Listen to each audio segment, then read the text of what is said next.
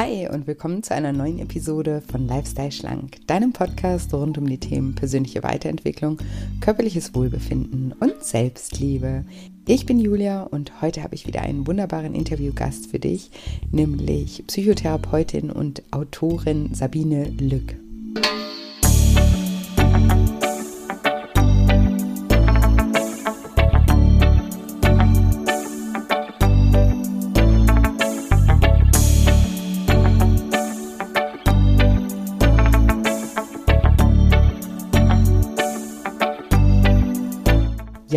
Dich fragst, was transgenerationale Traumata sind und was sie mit deinem Essverhalten zu tun haben könnten, dann bist du in dieser Folge genau richtig.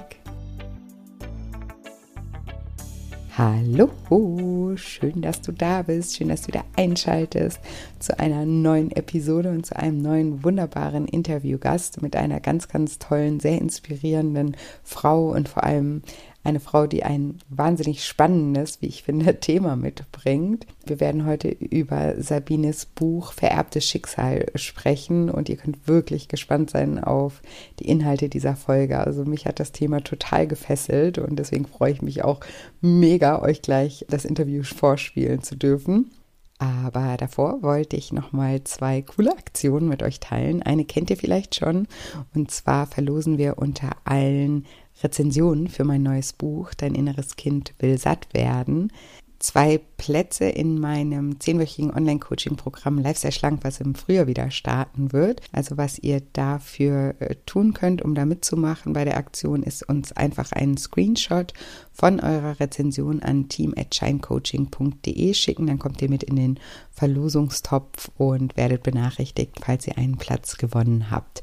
Genau, das ist einmal ähm, die Aktion für diejenigen, die das Buch schon bestellt haben. Die haben eben darüber die Chance, etwas zu gewinnen, etwas sehr Cooles zu gewinnen. Und dann haben wir uns noch etwas überlegt für alle, die das Buch noch nicht haben. Starten wir ab heute eine Aktion bis Sonntag, das heißt vom 6. Februar 2024 bis Sonntag, den 11. Februar. Wenn ihr in diesem Zeitraum das Buch bestellt oder kauft, dann könnt ihr an dieselbe E-Mail-Adresse an team.shinecoaching.de auch einen Screenshot von eurem Beleg oder Kaufbeleg schicken und dann bekommt ihr kostenfrei einen dreimonatigen Zugang zu meiner Daily Shine App. Das ist meine Dankbarkeits-App App, mit der ihr Dankbarkeit sozusagen auf dem Weg zur Arbeit oder unter der Dusche oder beim Kaffeekochen oder beim Zähneputzen trainieren könnt, weil ihr die Dankbarkeitsfragen in Audioformat bekommt. Das ist also für alle Schreibfaulen, obwohl ich immer noch ein großer Fan von Schreiben bin. Aber ich wollte es euch so einfach wie möglich machen und dafür habe ich diese App entwickelt und zusätzlich zu der Dankbarkeitspraxis findet ihr aber auch ganz viele Audio-Affirmationen. Ihr findet ganz viele Meditationen zu unterschiedlichsten Themen. Ihr findet auch Workshops. Ihr bekommt auch in der Premium-Variante eine Einführung in das Thema EFT, in die Klopftechnik. Also von daher, ja, ganz unter, also ganz breites Angebot und deswegen lohnt sich's. Wenn ihr das Buch sowieso bestellen wollt, dann bestellt es gerne in diesem Zeitraum, 6. bis 11. Schickt uns einfach einen Kaufbeleg an team.shinecoaching.de und dann bekommt ihr eine E-Mail mit dem Zugang für drei Monate kostenfrei zu meiner Daily Shine App, genau. Und wenn ihr euch erkundigen wollt, was ist die Daily Shine App überhaupt, äh, den Link packen wir auch nochmal in die Show Notes und den Link zum Buch natürlich auch. Und ja, vielen, vielen Dank auch an alle, die auch schon bei dem Gewinnspiel mitgemacht haben und mir schon Rezensionen hinterlassen haben. Das ist wirklich immer so, so, so toll für mich, das zu lesen und so spannend für mich. Und ich bin auch immer ganz aufgeregt. und ich finde es so schön, dass das Buch euch ähm, so berührt und auch so weiterbringt. Und ja, dass auch ihr so, so dankbar auch seid für dieses Buch, für diese Inhalte, dass es sich eben mal nicht um nur Ernährung und Sport dreht, sondern dass ich ich mit euch da tief abtauche. Also ich habe auch wirklich so das Gefühl, dass mir da ganz viel Dankbarkeit entgegenkommt und das ist natürlich ein total schönes Gefühl, was wiederum eine große Dankbarkeit in mir hervorruft, dass sich eben Menschen wie ihr auch anders mit dem Thema mal auseinandersetzen und das auch zu schätzen wissen. Also von Herzen danke, danke, danke. Ich habe euch ja schon erzählt, dass das Buch ähm, gleich zu Beginn schon bei Amazon zum Bestseller wurde in der Kategorie Essstörung und das ist bis heute, also es hat sich auch dort jetzt über Wochen schon gehalten und das finde ich einfach ein super, super Zeichen. Also von daher nochmal danke, danke danke, danke. Und jetzt will ich euch aber wirklich nicht länger auf die Folter spannen und sage wie immer, liebe Sabine, stell dich doch meinen Zuhörern gerne mal vor. Das mache ich sehr gerne. Vielen Dank für die Einladung. Mein Name ist Sabine Lück. Ich bin psychologische Psychotherapeutin, Kinder- und Jugendlichen-Psychotherapeutin und ich bin ähm, ja Leitende eines Instituts für Weiterbildungen und bilde eben auch in meinen Weiterbildungen und systemischen Weiterbildungen fort. Sehr schön. Und du bist zweifache Autorin. Ja, ja, genau. Inzwischen. Also man zählt ja dann Bücher erstmal dazu, aber ich habe ja auch Spiele und Kartensets entwickelt, auch zum ah, okay. Thema. Genau. Echt? Ah, cool, das ja, wusste ich gar genau. nicht. Nee, ähm, das äh, bringt man dann irgendwie auch nicht zusammen. Ne? Aber die laufen witzigerweise auch meistens unter Büchern. da verstecken sich da aber ein Spiel dahinter und auch ein Kartenset ähm, weil ich eben auch einfach, glaube ich, ein sehr kreativer Mensch bin und sehr gerne auch in meiner Arbeit und in dem Lehrenden, wenn ich Leuten das beibringe, sehr gerne das Spielerische mit reinbringe und einfach finde, dass das oft auf einer anderen Ebene nochmal was verdeutlicht oder was vertieft, was man jetzt nur mit der Ratio vielleicht verpassen würde. Ja, total. Da finde ich mich auf jeden Fall wieder. Also ja. lerne ich auch am leichtesten, wenn es ein bisschen spielerisch ist. Ja. Äh, total cool. Und du hast ja also zwei Bücher geschrieben, die thematisch aufeinander aufbauen oder wie, wie könnte man das sagen? Weil de, dein erstes Buch war ja ähm, der Generationscode, ne, wenn ich das Genau, ähm, Ahnen auf die Couch, genau. genau ja. Das habe ich zusammen mit der Kollegin Ingrid Alexander äh, geschrieben, die ja auch mit mir zusammen damals im Therapiezentrum für Essstörungen in Hamburg gearbeitet hat. Und äh, da haben wir sozusagen live vor Ort mit den meist weiblichen PatientInnen aber auch manchmal Männer, haben wir dann sozusagen auch unser Konzept erprobt, den Generation Code. Und dann haben wir endlich nach vielen, vielen Jahren, haben wir dann das Buch zusammengeschrieben. Und das neue Buch, Vererbtes Schicksal, habe ich dann alleine geschrieben. Ingrid ist inzwischen im Ruhestand. Und ich wollte gerne einfach ein Praxisbuch schreiben, was nicht nur sich an Fachleute wendet, sondern dann eben auch an alle Menschen, die sagen, Mensch, ich möchte gern mal hineingucken in die Zusammenhänge, die mein Leben mit den Ahnengeschichten, mit der Familiengeschichte hat und deswegen habe ich dann vererbtes Schicksal. Und es baut natürlich darauf auf. Die Theorie ist hier nicht mehr ganz so vertieft dargestellt, aber dafür die Praxis, also ganz viele Übungen, die man dann auch anwenden kann. Ja, ist auf jeden Fall total spannend. Vielleicht kannst du uns da gleich mal eine kleine Einführung geben, was da so dein, dein Ansatz ist, was es mit den Ahnen auf ja. sich hat oder was auch der Generation Code, du sprichst das Englisch aus. Genau. Okay. Generation Code, was ist damit? Man darf es auch Deutsch sagen. Ich weiß auch gar nicht, wieso, wieso das so entstanden ist. Ich glaube, im Generationscode fühlte sich irgendwie so unbeholfen an als Generation Code. Stimmt, ja. Aber Ganz genau. Also es ist genauso auf Deutsch. Ja, das ist tatsächlich wie eine Entdeckung für uns gewesen. Also die Ingrid und ich, wir haben damals, wie gesagt, in diesem Essstörungszentrum gearbeitet und hatten eben viele Patienten mit, ähm, ja, zum Teil sehr schweren ähm, Diagnosen, Anorexie, Bulimie, ähm, Übergewicht, Esssucht. Und ähm, ja, haben dann damals irgendwie hm, gut gearbeitet, systemische Ansätze auch gehabt. Und ähm, dann hat sich auch viel getan. Aber irgendwann an irgendeinem Punkt haben wir gemerkt, zum richtig glücklich sein, nicht nur die Symptome zu verlieren, sondern äh, ist irgendwas, was noch nicht gestimmt hat. Und über diesen Weg sind wir dann reingekommen und haben entdeckt, dass eben äh, man immer noch wartet auf den Glanz im Auge der Eltern.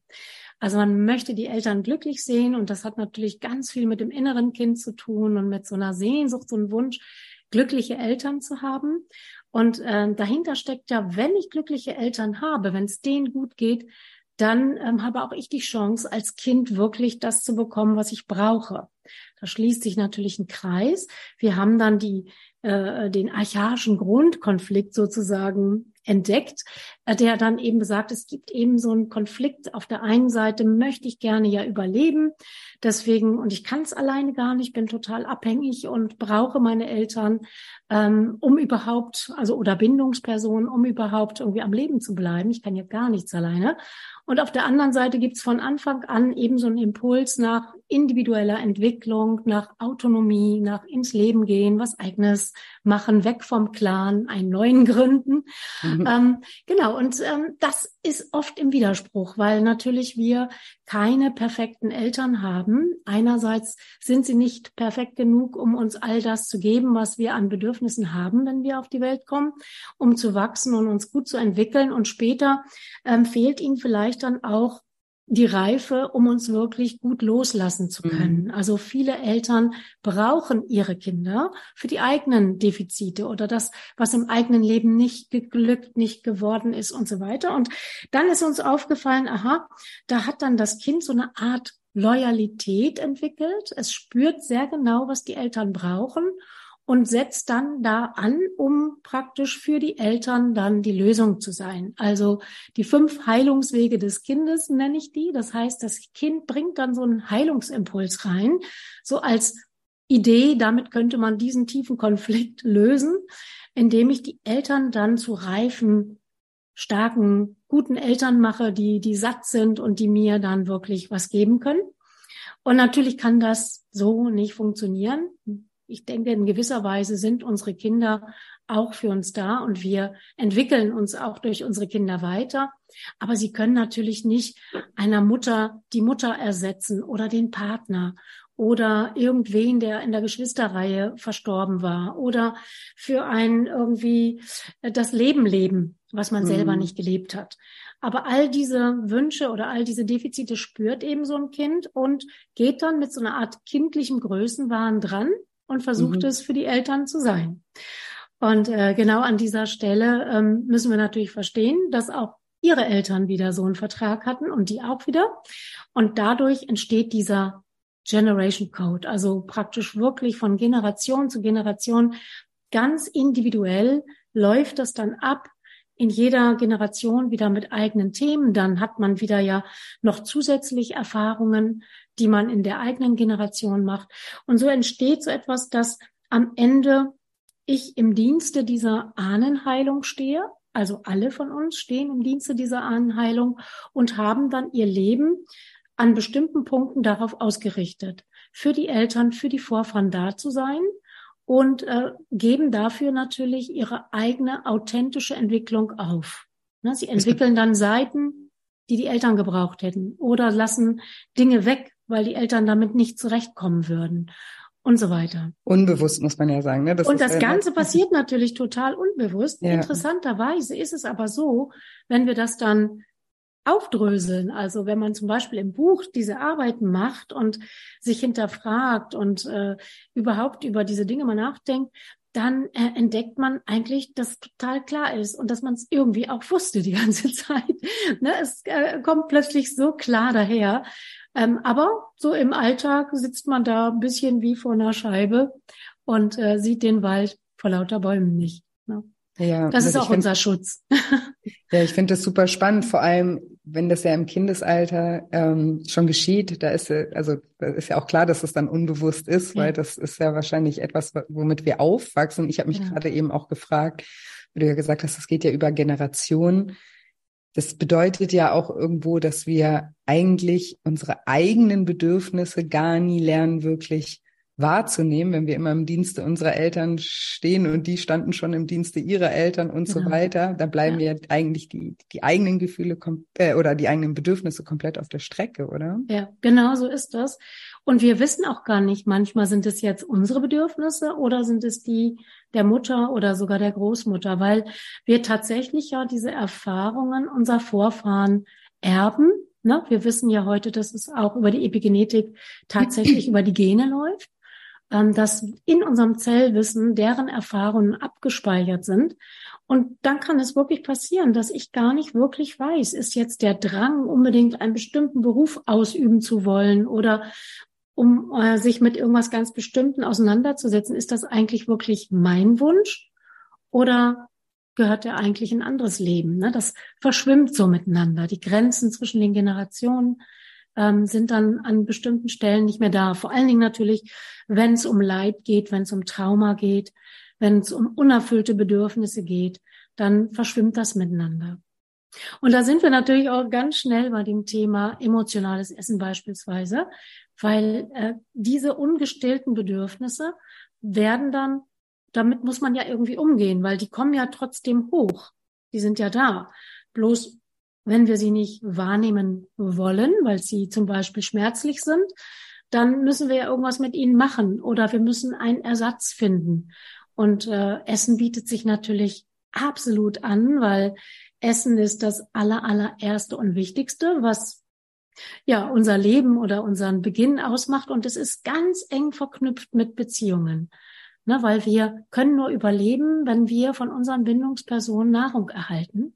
Ja. Einmal körperliche Nahrung natürlich, tatsächliche Nahrung, aber eben auch seelische Nahrung. Und oft ist das miteinander verquickt. Also die Art und Weise, wie meine Mutter mich anschaut beim Stillen und ob sie mich überhaupt stillen mag und kann und ähm, ja, wie der Vater damit umgeht, wenn er mich füttert.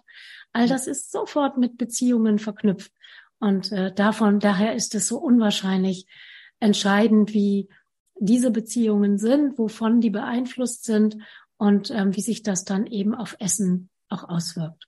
Ja, ja, danke nochmal für den Schlender. Du bist ja da ja auch ähm, Expertin, weil du das ja vorhin gesagt hast, dass du ja. äh, im Therapiezentrum für Essstörungen gearbeitet hast. Und ich fand es spannend, was du gleich am Anfang gesagt hast, dass ihr ja da erfolgreich auch therapiert habt, aber dass ihr dann irgendwie gemerkt habt, so zum wirklichen Glücklichsein fehlt noch irgendetwas. Und vielleicht kannst du uns da noch mal ein bisschen mitnehmen. Also genau. du hast es ja gerade schon ein bisschen ja. erklärt, aber was ja. ist es genau und wo ist dann der, der Ansatz? Wo, wo fängt man da an? Also was wir dann entdeckt haben, hm, ist, dass sozusagen in diesem Loyalitätsvertrag auch ein Verzicht mit drin ist. Also dass quasi ein Glücksrahmen, ein familiärer Glücksrahmen besteht und an diesen Punkten, wo die Eltern ihre größte Wunde haben, also ihren größten Schmerz, ihr größtes Leid, da darf ich eben nicht mehr Glück und Erfolg für mich haben. Ich könnte es für sie leben, das Leben, aber das ist ja dann nicht mein Leben. Mhm. Aber ich bleibe eben ähm, mit meinen Dingen, die mir dann wichtig wären, bleibe ich dann in einem oder kann ich eben nicht diesen Glücksrahmen so erweitern, dass ich das dann auch noch haben kann, sondern es ist dann sozusagen in meinem Rahmen nicht mehr drin. Also das kann zum Beispiel sein, wenn ähm, die Mutter eine unerfüllte ähm, Liebe hatte, die sich nicht ähm, ja erfüllt hat, weil meinetwegen, oder gehen wir mal zurück in die Kriegszeit, weil sehr oft vorgekommen oder jetzt auch mit der Ukraine passiert es wieder, junge Männer, junge Ehemänner sterben, ähm, die Partner sterben, kommen nicht aus dem Krieg zurück und die Frauen bleiben total unglücklich zurück. Ihre große Liebe wird nie wieder da sein. Und das ist so ein schmerzlicher Verlust, der manchmal ein ganzes Leben lang nicht aufhört, nicht weggeht. Und ähm, dann kann es einfach sein, dass ähm, Jetzt habe ich gerade kurz mal den Faden verloren, warum auch immer. ähm, was war nochmal am Anfang die Frage? Die Frage war, also mit den, dass du im Therapiezentrum für Essstörungen Ja, genau. Dieses wirkliche hast. Glück, der. Ja, genau. Jetzt habe ich es. Also dann darf man vielleicht selber im Leben nicht diese erfüllte Beziehung haben, weil ähm, das würde sozusagen den Glücksrahmen überschreiten, weil die Großmutter und wahrscheinlich auch die Mutter diesen, dieses Glück eben für sich nicht hatten. Also ist da die Frage, was ist sozusagen die größte, der tiefeste Wunde, Wunde die, genau. die unsere ja. Eltern oder in dem Fall jetzt die Mutter hat? Ja. Und verstehe ich das dann richtig? In dem Punkt erlauben wir uns auch wieder unbewusst, ja. nicht sozusagen besser oder es besser zu haben als, als unsere Eltern. Genau. Und das ist so spannend, weil eigentlich will jede normale Mutter, jeder normale Vater, dass es ihrem Kind besser geht als ihnen. Mindestens genauso gut, wenn es selber gut war, aber am liebsten noch besser. Ich denke, das steckt einfach so in der Natur drin. Ähm, aber genau darin wird auch unsere Wunde weitergereicht, weil in dem Moment, wo ich sage, worin soll es mein Kind besser haben, denke ich automatisch an die Dinge, die bei mir nicht so rund waren wo bei mir noch Wünsche offen sind. Und äh, genau da transportiere ich quasi auch die Wunde mit. Und dann äh, ist es einfach recht menschlich. Ne? Man würde ja auch nicht, wenn man zum Beispiel ähm, eine Freundin hat, die sich seit langem ein Kind wünscht, unerfüllten Kinderwunsch hat und man selber ist jetzt schwanger, würde man ja auch nicht mit hochschwangerem Bauch freudestrahlend zu ihr gehen und sagen, guck mal, und das ist so toll und ich bin so happy und hier hast du schon die neuesten mhm. Fotos gesehen, das ist ja jetzt alles so super, ne, zum zu sehen, was da innen passiert und so. Das würde man nicht machen. Ne? Man würde vielleicht kurz sagen, ja, alles gut, ich freue mich, dass ich schwanger bin, so, ne? Aber ähm, würde es herunterspielen, man würde sich nicht so offensichtlich freuen, weil man einfach spürt, das würde diese Person verletzen, es würde ihr wehtun. Und genauso verhalten wir uns natürlich auch mit der Wunde unserer Eltern. Wir wollen sie nicht daran berühren, um sie nicht in dieses Unglück zu bringen, um sie da nicht so hineinzustürzen. Und wenn wir jetzt so diese glückliche Beziehung hätten, dann mhm. tragen wir einerseits nicht ihren Schmerz mit, also da ist ja auch die Treue, und gleichzeitig würden wir sie immer an ihren Schmerz erinnern.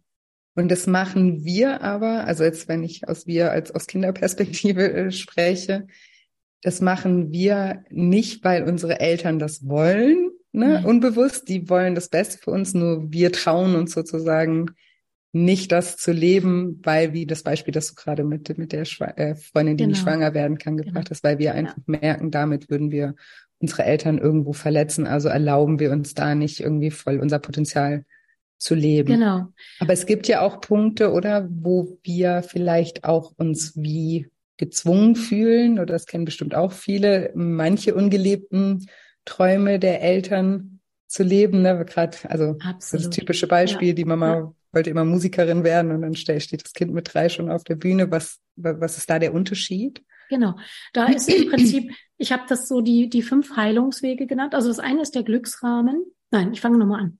Also es gibt Botschaften und Wünsche und Aufträge von unseren Eltern und Großeltern. Also meinetwegen haben die Grund und Boden verloren durch den Krieg und sind Flüchtlinge, dann ist vielleicht so ein Wunsch, bau alles wieder auf oder stell wieder her dies, den alten Reichtum oder unseren Besitz, ne? oder finde ein Zuhause. Also so eine Botschaft würde nach vorne weitergehen.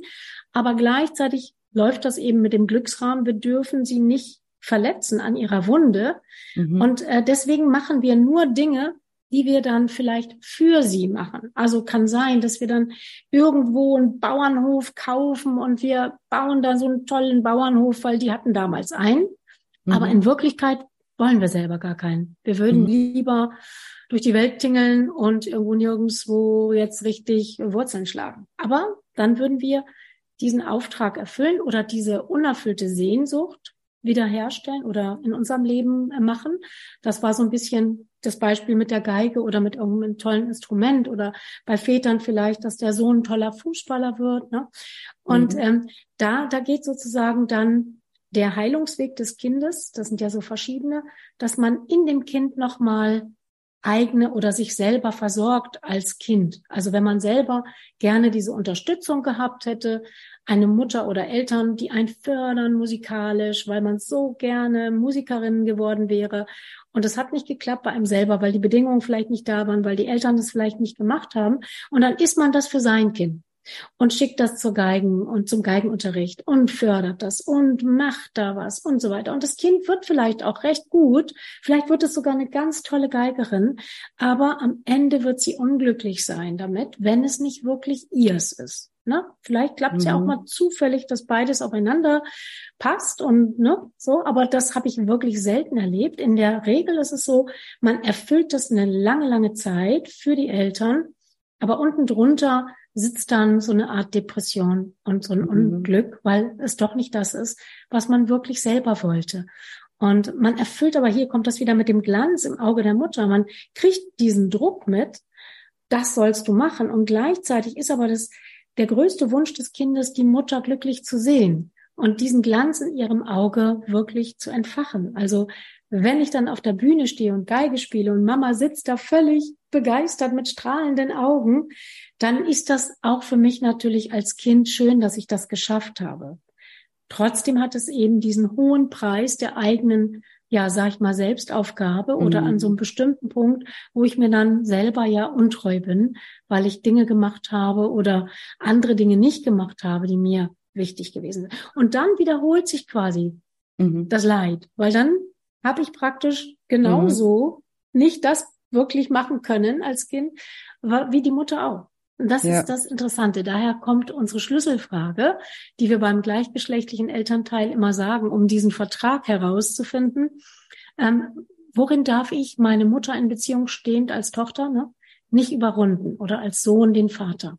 Mhm. Dass äh, sozusagen genau dieses wo darf ich eben nicht besser sein, wo darf ich nicht überrunden. Und dann kann es sein, dass ich an manchen Stellen sieht es so aus, ne, Mutter war Hausfrau, ich bin total erfolgreiche Geschäftsfrau. Mensch, habe ich doch überrundet. Mhm. Aber in Wahrheit, wenn wir genauer gucken, ist da auch genau dieser Punkt, wo ich an der Wunde anhalte, wo ich nicht überrunde, wo ich ihr treu bin und genauso darunter bleibe. Und da es die größte Wunde ist, ist das dann eben auch meine Wunde und äh, schmerzt mich natürlich sehr, auch wenn es vielleicht trotzdem schön ist, erfolgreich zu sein. Aber an diesem Punkt ähm, habe ich dann eben etwas nicht im Leben oder man merkt dann eben den Menschen an oder die meisten, die dann kommen und diese Arbeit machen wollen, die sagen dann, ja, irgendwie gibt es immer so ein Lebensthema.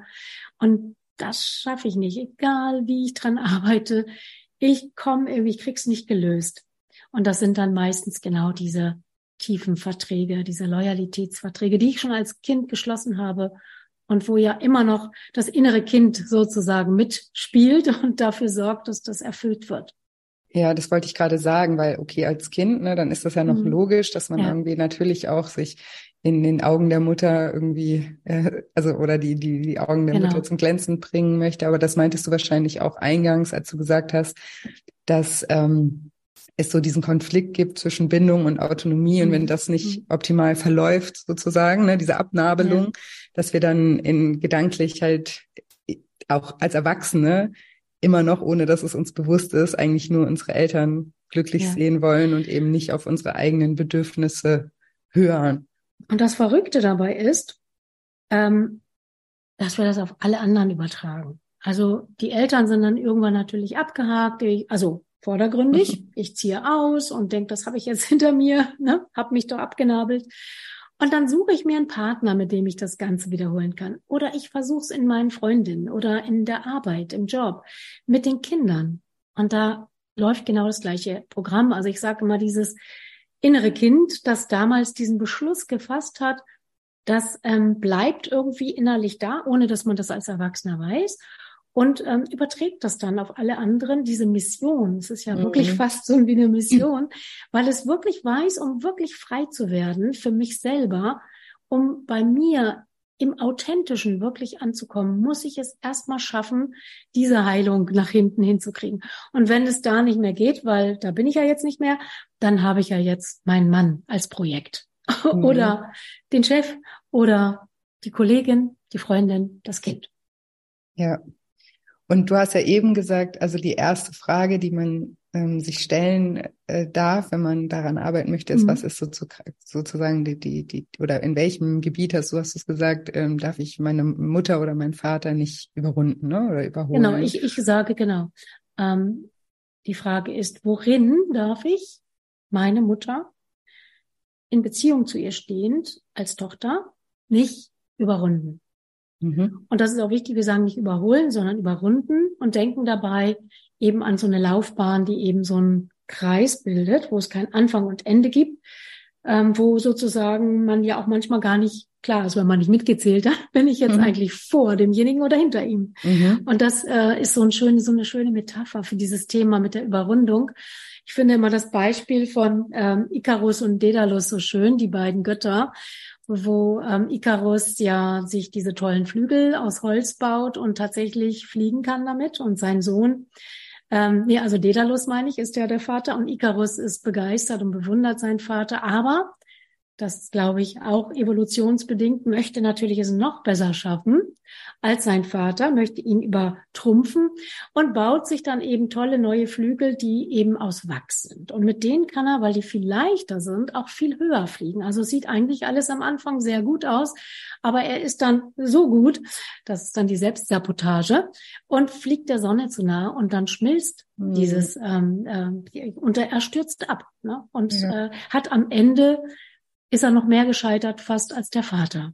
Und das ist eigentlich ein schönes Beispiel. So kann man sich das mit diesem Überrundungsverbot an dieser äh, Wunde der Mutter gut vorstellen. Ich gebe einfach alles, aber ich scheitere dann und bleibe auf jeden Fall drunter. Es sei denn, ich mache die Arbeit dazu, die das auflöst. Und wenn man sich jetzt diese, weil ich habe das natürlich auch gemacht, als ja. ich deine Bücher gelesen habe, weil ich das auch total äh, spannend finde, Aber ich kenne auch so dieses Gefühl, dass man sich ja dann doch nicht so ganz sicher ist. Ja. gibt es dann vielleicht für die Hörer noch so, also gibt es noch irgendwelche Anzeichen, wo man merkt, okay, man ist da irgendwo auf der richtigen Spur oder kann das nochmal irgendwie so ein bisschen überprüfen? Also was ja auf jeden Fall immer sehr gut ist, ähm, ist, wenn man dann schaut, okay, ich habe jetzt dieses Thema ähm, meinetwegen herausgearbeitet. Ähm, ich darf ähm, nicht beruflich erfolgreicher sein als meine Mutter beispielsweise. Und dann kann man ja schon schauen, ja, stimmt es für mein Leben? Ne? Ist es so? Boykottiere ich mich da immer? Dann kann man noch mal äh, schauen, wie ist es bei der Mutter gewesen? Ist die tatsächlich, ja, die konnte das nicht machen, weil sie so ein Rollenklischee, Aufteilung zwischen Vater äh, zwischen der ihrem Mann und ihr war so ein klassisches Rollenbild und sie hat ähm, eben ihre ganze Arbeit in die Kindererziehung gesteckt und dann könnte man noch mal gucken, wie war es eine Generation davor? Ah ja, da war es ja, da war es ja anders. Die musste ja im Krieg alles alleine machen. Der ist ja schon früh gestorben, der Mann. Sie hatte den Bauernhof und musste alles machen und tatsächlich hat sich gar nicht so gut um die Kinder kümmern können. Also die haben eher ja die Mutter nicht so erlebt, sondern eben eine sehr arbeitende Mutter, die viel getan hat, viel gearbeitet hat.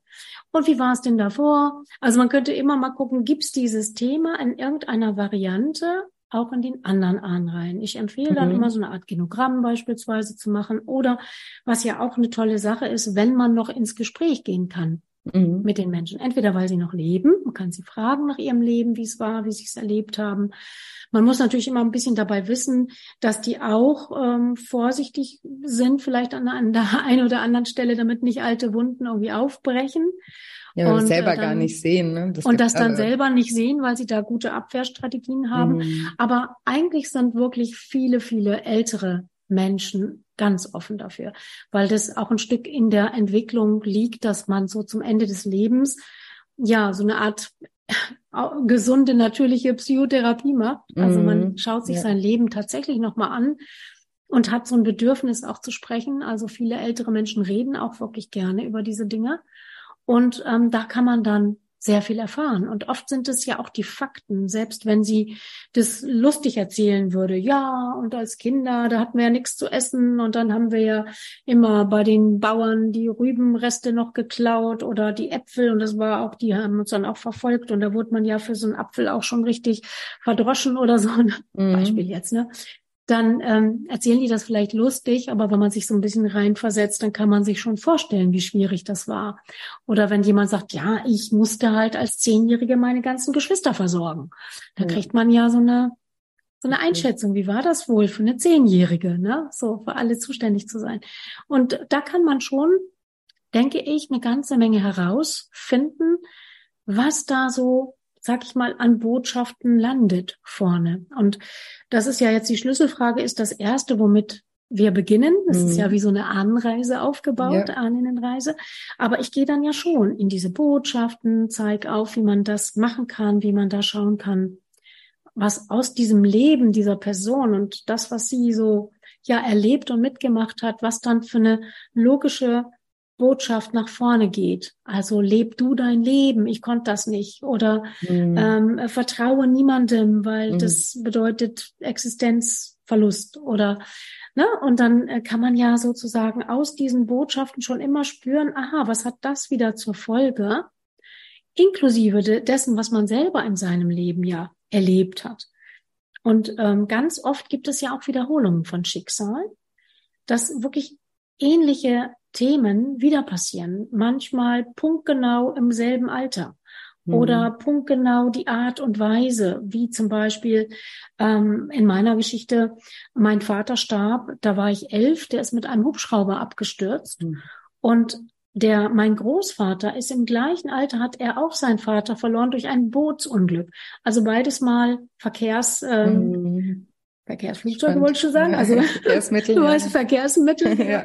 ähm, mit denen sozusagen, und das ist ja, da könnte man sich schon fragen, aha, ist das jetzt Zufall? Mhm. Oder ist das vielleicht Thema in dieser Familie, ne? dass man sich mit so einer Art Trauma auseinandersetzt? Da hängt ja dann ganz viel mit zusammen, mit dem, was man dann erlebt hat, ähm, was das bedeutet hat für die Familie, für die Frauen, die dann zurückgeblieben sind mit ihren Kindern in Zeiten, wo Existenz vielleicht nicht äh, gesichert war ähm, und so weiter. Also das, ähm, ne, die, die Oma musste dann ja, also die Uroma musste dann ja allein mit ihren Kindern zum Beispiel auch durch den, äh, durch die Vorkriegszeit, später waren die dann ja schon erwachsen, aber äh, das waren irgendwie ja ganz, ganz besonders harte Bedingungen. Und so ähnlich kann ich das in meiner Familie mit meiner Mutter auch wieder sehen, die dann ganz allein dastand mit drei Kindern. Damals haben wir in Afrika gelebt, in Namibia das war für sie ähm, eine harte Zeit und alleine eigentlich fast nicht machbar, weshalb wir dann auch nach Deutschland gekommen sind, weil sie deutsche Wurzeln hat.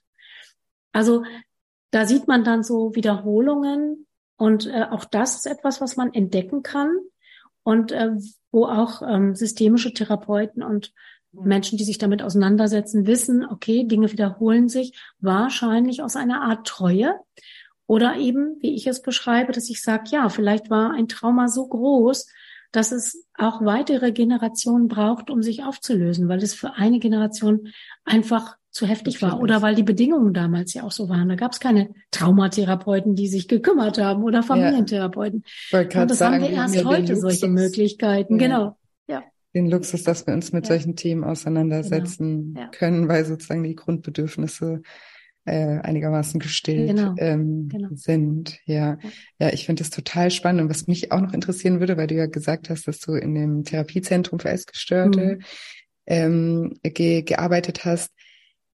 Gab's, also konntest du da auch vielleicht Parallelen an, an, also jemand, der dieses Krankheitsbild mit sich bringt, konntest du da auch Parallelen ziehen aus der Geschichte? Waren da teilweise ja. ähnliche, ähnliche ja, genau. Geschichten dahinter? Ja. Mhm. Auf jeden Fall.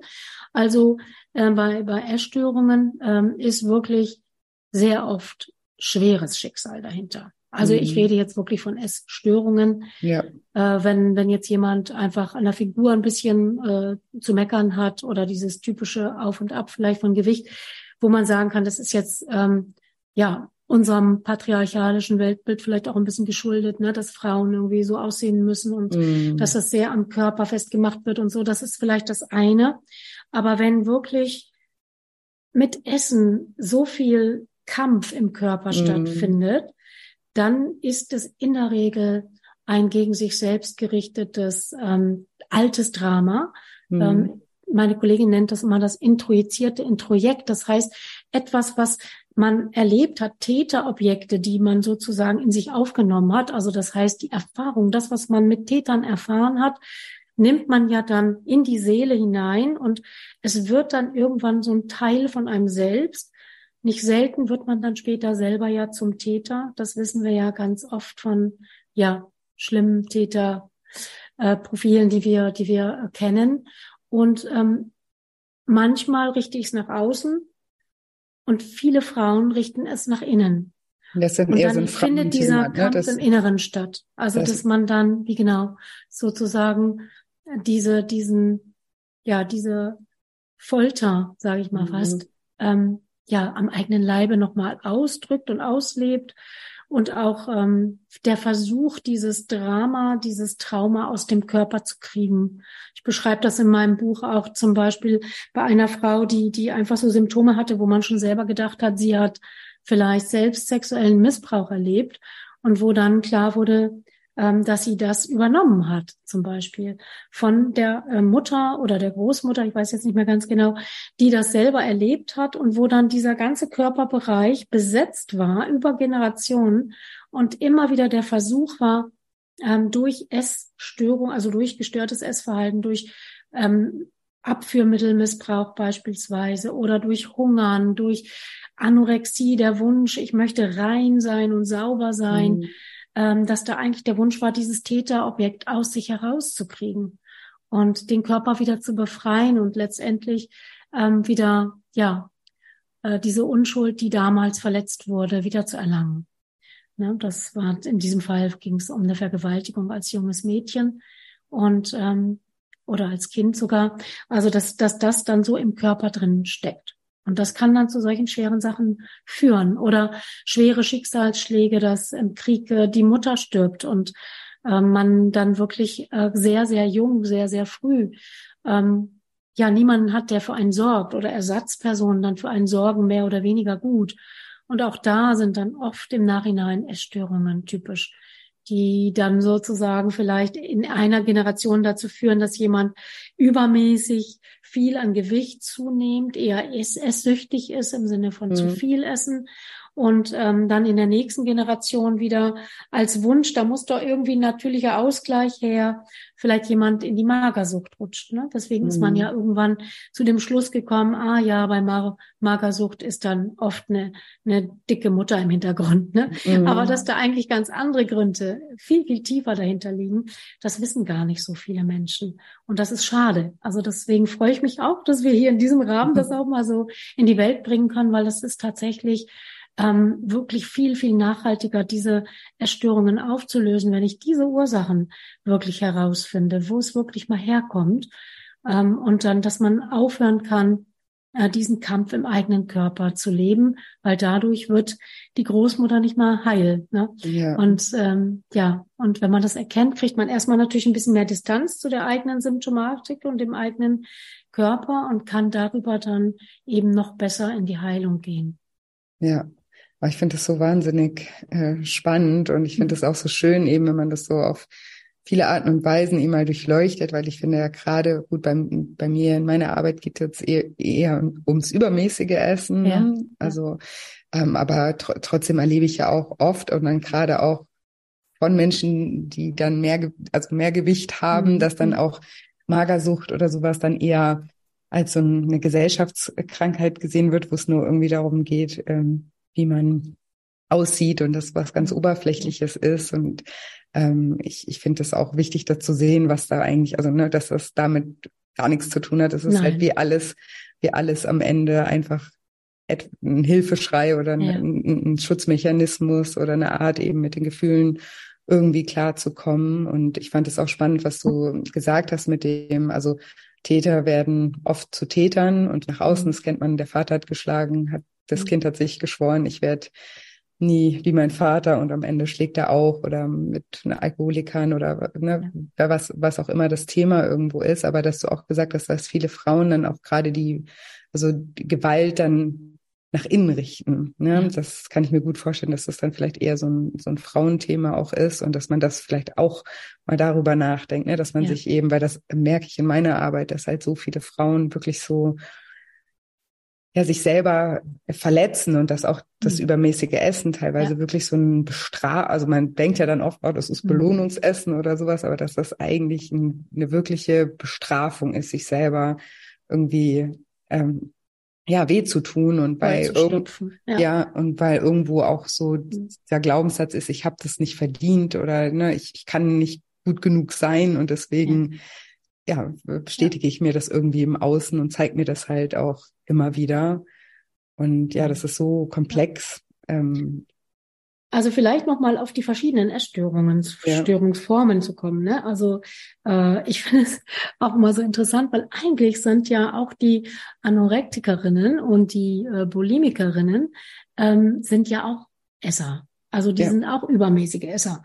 Ne? Die einen füttern dann oft die anderen, also die mhm. Magersüchtigen, die entwickeln dann ja tausend Fantasien über Gerichte und äh, sonst was und kaufen, gehen stundenlang ins Kaufhaus, um überall zu sehen, was sie nicht essen wollen mhm. oder wie sie sich vorstellen, dass andere das essen. Ähm, und es gibt eben die Bulimikerin, die auch sagt, okay, das gönne ich mir alles und dann erbreche ich es aber, mhm. weil ich es doch nicht. Und wir haben immer früher so gesagt, die einen sind die, die nicht Nein sagen können, mhm. ne, zu, die sagen Nein zu den eigenen Bedürfnissen Jein. quasi. ja. Aber äh, nach außen können sie nicht Nein sagen. Die ähm, Bulimikerin sagt Jein ganz eindeutig. Ne? Ja. ja, und Nein gleichzeitig, versucht das so. Und äh, jemand, der anorektisch ist, die sagt ein ganz starres Nein zu sich selber. Ja. Und ähm, das äh, ja ist im Prinzip alles, die Ursache ist eine ähnliche, es ist ein unterschiedlicher Umgang damit. Und ähm, der hat auch viele unterschiedliche Hintergründe, aber letztendlich ist es das gleiche Thema. Es geht um Missbrauch von Essen und Nahrung, der an dieser Stelle nicht diese Funktion hat. Und ähm, ja, und eigentlich, dass es ein Nebenkriegsschauplatz ist. So ja. nenne ich das immer. Ne? Eigentlich geht es um was ganz anderes. Und ich ja. glaube, das Belastende, jetzt wenn man alle drei Krankheitsbilder sich anguckt, ist das, was ja eigentlich das Leben so schwer dann auch macht, wenn man, wenn man so eine Erkrankung hat, ist ja diese ständige beschäftigt sein mit dem Essen, ja. egal auf welche Art und Weise. Ne? Das haben ja alle, wie du sagst, die, die, mhm. die äh, Anorektikerin, die ist dann im, im Supermarkt und guckt, was andere kaufen oder zählt alle Kalorien und wann sie das vielleicht mal in welcher Form essen kann. Der, der andere denkt, was kaufe ich jetzt irgendwie, um das in mich später irgendwie reinzustopfen, wie kriege ich das dann wieder los? Also ja. Essen ist genau. halt die Überschrift des Lebens, ja. sag ich mal, ne? morgens, wenn die Augen aufgehen, das ist das und mhm. wo, worum sich der ganze Tag dreht. Und das ist ja eigentlich auch das Belastende und das ja, haben ja alle alle gemeinsam genau, sozusagen. Genau, genau. Ja. Und, und ich glaube, das ist ja am Ende auch das, was man eigentlich loslassen möchte oder dass, dass es sich mal nicht äh, um, ums, ums, nur ums Essen dreht und wieder um andere Dinge. Und das ist vielleicht aber auch das, womit der, womit gefüllt wird, der Tag, um eben auch nicht an andere Dinge denken zu können oder sich ja. damit irgendwo auseinanderzusetzen. Und meinst du, das sind manchmal auch jetzt so weniger komplex runtergebrochen Familienthemen, dass wenn du jetzt sagst, die, die, die größte oder die, die tiefste Wunde der, der Mutter war irgendwie, dass sie sich nie in ihrem Körper wohlgefühlt hat oder sich nie äh, als Frau gefühlt hat oder ja nie irgendwo zufrieden war. Ähm, könnte das auch der Fall sein? Ja, auf jeden Fall. Also wenn, wenn man äh, überlegt halt, ne, sagte ich ja vorhin schon, es gibt ja wirklich dieses patriarchalische Rollenbild. Wir Frauen sind darauf reduziert worden. Wir, werden, wir werden schon früh damit konfrontiert. Wir müssen schön sein. Und schön mhm. ist festgelegt durch die Gesellschaft. Übrigens wieder in jeder Generation gab es ein anderes mhm. Körperbild ja. und Vorbild, wie man da sein sollte. Ähm, und das ist ja praktisch dann der Ersatz für etwas ganz Wichtiges. Also dahinter liegt natürlich, dass ich ähm, keinen Selbstwert entwickeln konnte. Und wenn die Mutter keinen Selbstwert entwickeln konnte, wie soll ich das dann entwickeln? Ich mhm. bin ja von ihr gekommen. Ja, ja. Ich bin aus ihr entstanden. Und ähm, wenn ich äh, diese Möglichkeit sich mir anbietet, ich könnte, das denkt sich ja dann das Ego als Möglichkeit aus, um doch noch sich irgendwann Selbstwert, Selbstwert äh, zu entwickeln, wenn ich dann diesem Ideal entsprechen kann, dann könnte ich das doch irgendwie hinkriegen, wertvoll zu sein. Also versuche ich entweder ne, schön, die schönste zu sein oder die schlankeste oder vielleicht die klügste. Da gibt's ja mhm. noch andere Varianten, aber jedes Mal wird es nicht gelingen, weil äh, das eine Verwechslung ist. Ähm, denn, denn wirklich äh, Selbstwertgefühl er, er wird sich nicht dadurch äh, einstellen, dass ich irgendwas gut kann, also irgendeine Fähigkeit beherrsche, sondern Entschuldigung, sondern sie, das entsteht ja durch die Selbstannahme, durch die Selbstliebe. Und mhm. Selbstliebe hat nichts mit meinen Fähigkeiten zu tun, sondern mit meinem Wesen. Und wenn ich ganz tief in mir mich nicht angenommen fühlte von zum Beispiel meiner Mutter oder meinem Vater, dann kann ich es auch nicht tun. Das passiert, das brauchen wir. Wir brauchen diese Annahme durch unsere Eltern oder wenigstens durch einen Elternteil. Und ähm, das geschieht natürlich nicht nur, wenn die Mutter mich ablehnt, sondern vielleicht bin ich ihr absolutes Wunschkind, aber sie selber war ein ungewünschtes Kind. Und dann wird sich, wie ich das vorhin mit dem Glücksrahmen ja schon erklärt habe, mhm. auch die Wunde der Mutter weitergeben. Weil dann würde sie jetzt vielleicht als ungewolltes Kind mich total, mein über, überaus gewünschtes Wunschkind und ich werde alles Mögliche bekommen und so weiter. Und sie wird sich versorgen in mir und mich dann gar nicht wirklich sehen als die mhm. Person, die ich bin. Und schon fühle ich mich wieder ja, irgendwie so, ich krieg vielleicht das Gefühl, ich müsste so und so sein, also diesem Bild entsprechen. Aber ähm, tief im Inneren ähm, kann ich mich nicht selber annehmen, weil ich auch selber nie so sein durfte, wie ich wirklich bin. Und wie kommen wir dann dahin? ja, ganz genau. Das war uns eigentlich das Wichtigste ja. in unserem Konzept, weil dieses Wissen gab es auf die eine oder andere Weise. Wir haben es viel weiterentwickelt, aber es gab es natürlich auch schon. Ähm, aber wir wollten wirklich etwas ähm, dazu beitragen, dass sich das auflöst. Und ähm, deswegen sind wir dann irgendwann auf die Idee gekommen. Also einmal ist es wichtig, diesen Fokus tatsächlich zu haben, zu wissen, es geht um diese Familienwunde und es geht um diesen Code, nicht nur um eine Generation oder um zwei, sondern wir müssen wirklich von da an, wo das angefangen hat, in dieser Form so negativ zu wirken. Bis dahin müssen wir kommen, damit wir das auflösen.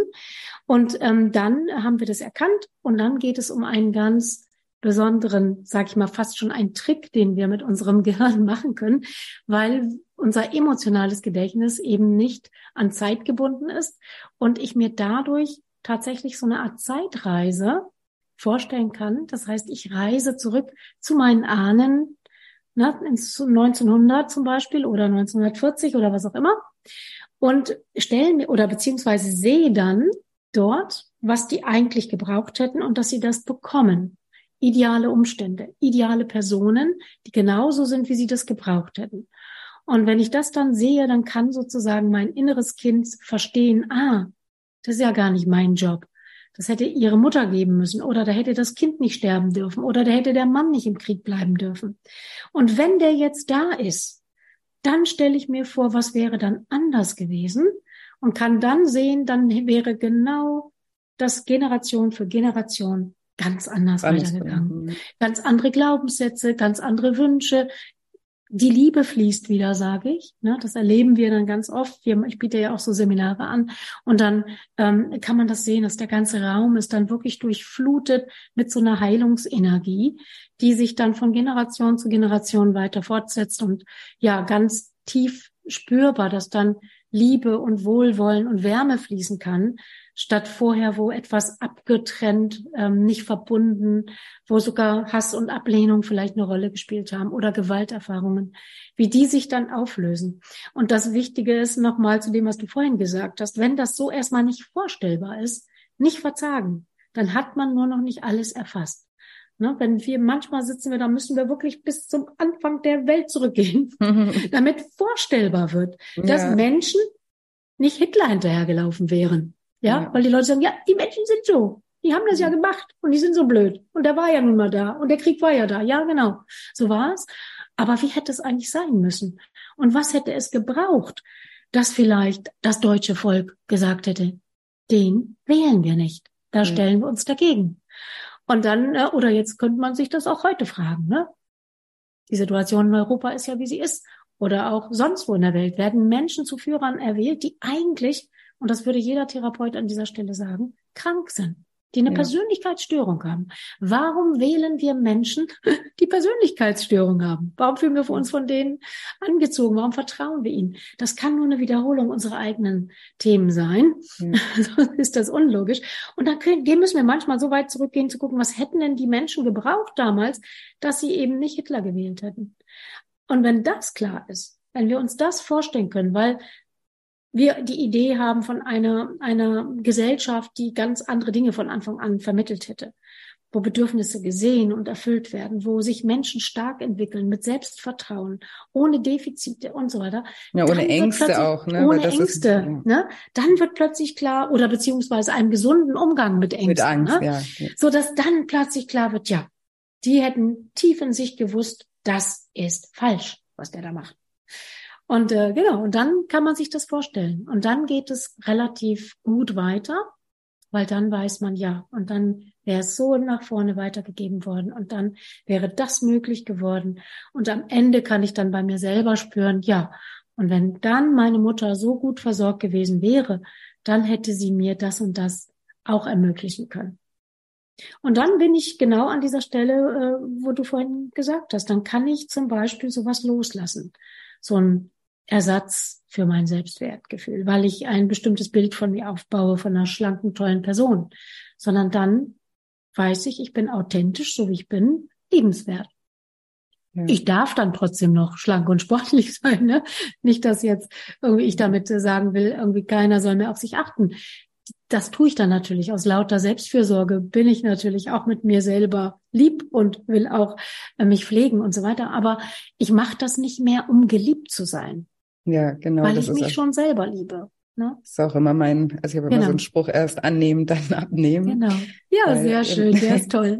genau. Weil, weil am Ende des Tages ist das ja, ja dann die logische Konsequenz ja. aus einer Selbstliebe genau. heraus, dass ja. man sich ja dann nicht mehr äh, bestraft ne? Äh, und also und Dinge tut, die einem langfristig einfach nicht gut tun. Das ist ja auch ein, ein Trugschluss, genau. dass dass man sich dann was Gutes tut mit dem dritten Stück Kuchen oder sowas. Ja. Natürlich darf man auch mal ein Stück Kuchen essen und das ist ja, also alle Süßigkeiten oder so sind ja Genussmittel und nicht irgendwas, was wir aus Hunger essen. Und natürlich ja. darf man sowas auch mal genießen.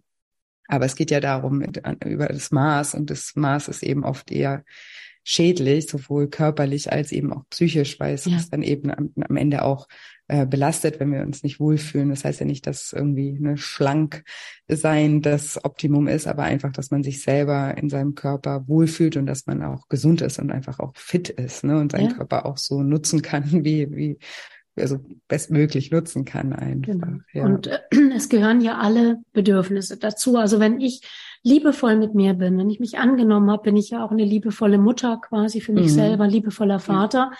Und dann äh, weiß ich auch, ähm, ein Kind braucht zum Beispiel auch gesunde Grenzen. Ja, genau. Ne? Also eine gesunde Begrenzung bedeutet ja ein sicherer Rahmen, wo ich einfach sein darf. Und dazu gehört auch, dass ich die Erfahrung mache, dass Überessen sich nicht gut anfühlt und dass mein Bauch dann wehtut. Und so ein Kind muss das vielleicht einmal erfahren haben, damit es weiß, nee, das hat sich nicht gut angefühlt, das mache ich nicht nochmal. Und dann äh, ist man liebevoll und sagt, nein, du, äh, zwei Stücke Kuchen reichen. Ja? Und, und außerdem hast du vielleicht jetzt gerade ein ganz anderes Bedürfnis. Genau, und das mit den Grenzen, das finde ich mhm. eben auch wichtig, weil viele Menschen eben durch dieses verquere Gesellschaftsbild, ja. was wir haben, dann auch oft so in die Rebellion gehen und sagen, also innerlich, das ist ihnen gar ja. nicht bewusst, aber so, ich nehme jetzt nicht ab, weil sonst gebe ich ja allen Recht mit ihrem ja. äh, also Wahnsinn da draußen, Magerwahnsinn genau. oder was auch immer. Und darum geht's ja am Ende des äh, Tages gar nicht, aber das ist ihnen gar nicht äh, bewusst. Und dann entsteht so auch so der Gedanke, dass man beim Essen so grenzenlos sein muss. Ne? Also und mhm. überall muss man sich ja irgendwo, also wir leben ja in der Gesellschaft, ich sage auch immer, man steht ja auch nicht, die meisten Menschen stehen nicht intuitiv auf, sondern wenn der Wecker klingelt und haben jetzt nicht unbegrenzt Geld zur Verfügung, um irgendwie äh, ständig in Urlaub zu fahren und sich alles kaufen zu können. Und es tut uns ja auch gut, ne? Also diese Struktur und eben auch dann wenn wir mal in Urlaub fahren können oder uns was Besonderes leisten können oder mal ausschlafen können, dann fühlt sich das ja auch super schön an, ne? durch, durch den Kontrast eben auch. Und beim Essen ist es am Ende eben auch das äh, Gleiche, wenn wir das, das ja. ist halt überall verfügbar, wahnsinnig günstig und das schnelle Mittelchen, aber auch das verliert ja auch an, an Wert, wenn wir das die ganze Zeit tun. Ne? Also ja. von daher, da, da, da arbeite ich auch manchmal sehr intensiv mit meinen äh, Teilnehmern daran, dass man auch die Einstellung dazu verliert, weil eben oft so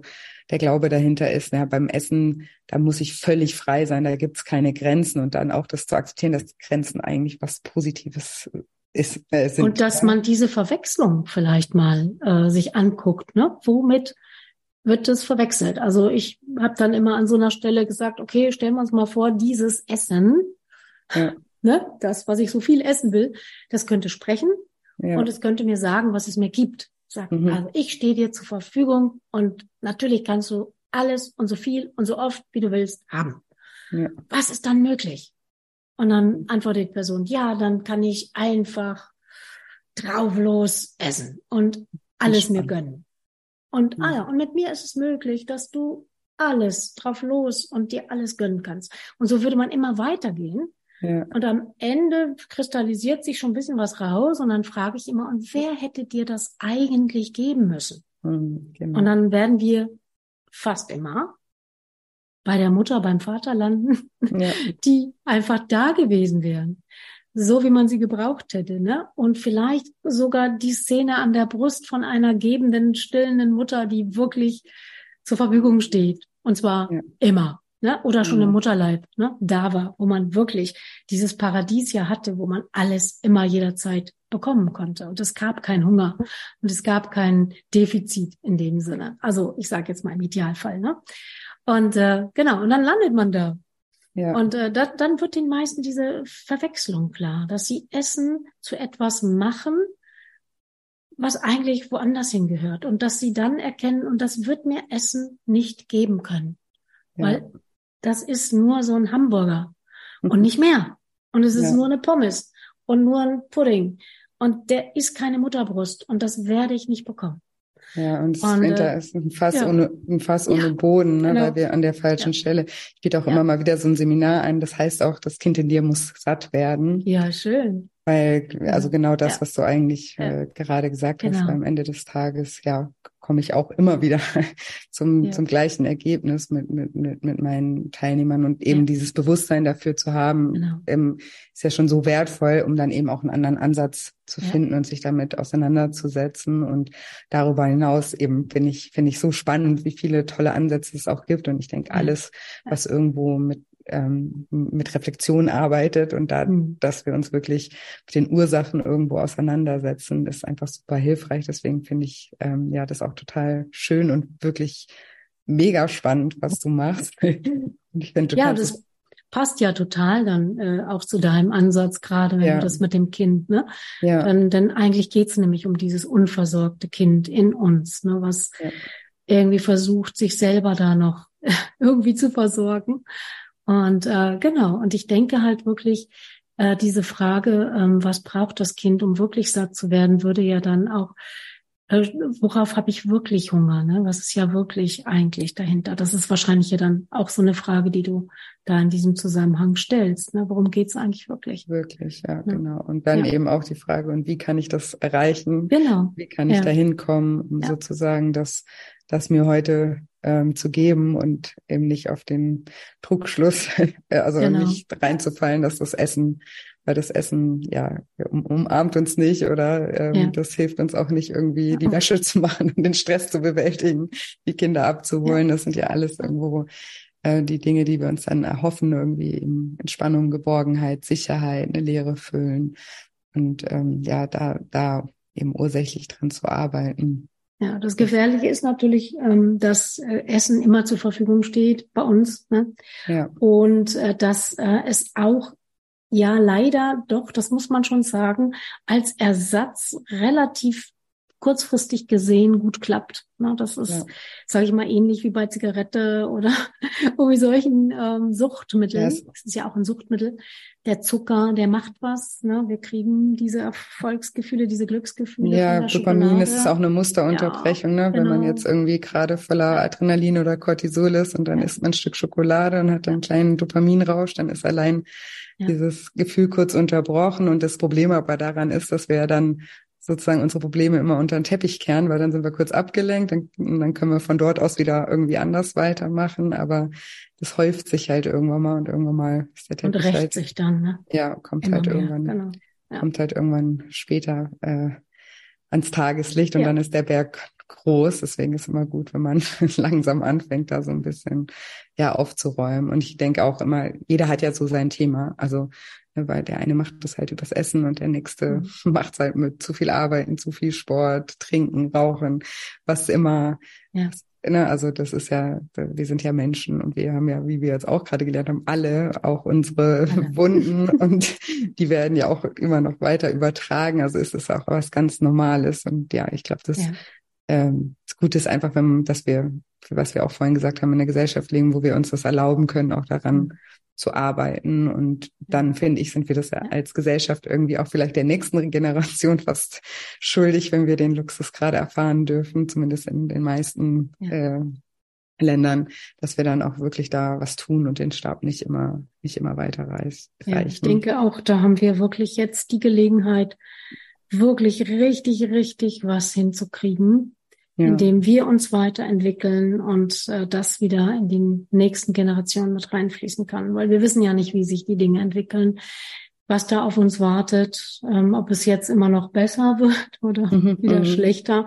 Aber ich denke auch mit diesem was wir hier an Chance haben, weiterzuentwickeln und ein Bewusstsein für all diese Dinge zu entwickeln, das ist wirklich so enorm und das muss auch in die Welt. Und dafür ist es sehr gut, dass es dich und solche Podcasts gibt, die solche wichtigen Dinge einfach klar machen und deutlich machen und dass wir wirklich was tun können.